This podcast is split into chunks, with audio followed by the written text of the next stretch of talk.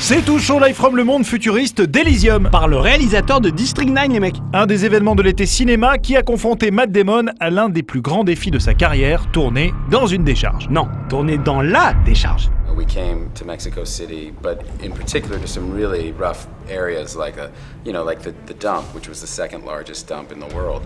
Um, you know, to shoot a big action set piece there, to really give the sense of the desperation of the Earth of the future. Um, you know, and also to, you know, the scene kicks off with uh, Bill Fichtner's character.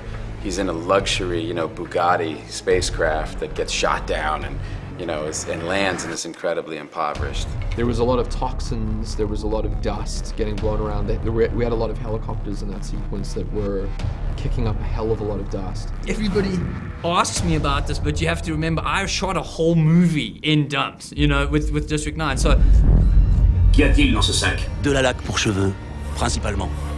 Non, mais je vous ai marché. Eh, je vous ai calé au boulot Allez, laissez-moi... The area as clean as possible. The Canadian unions also for the actors made us put in.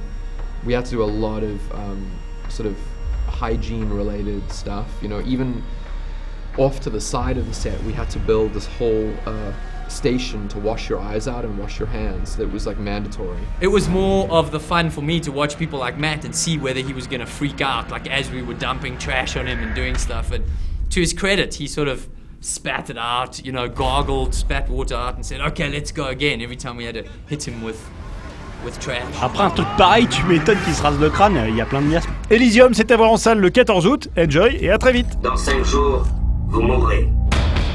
Merci pour votre temps de service. Ils ont de quoi soigner sur Elysium?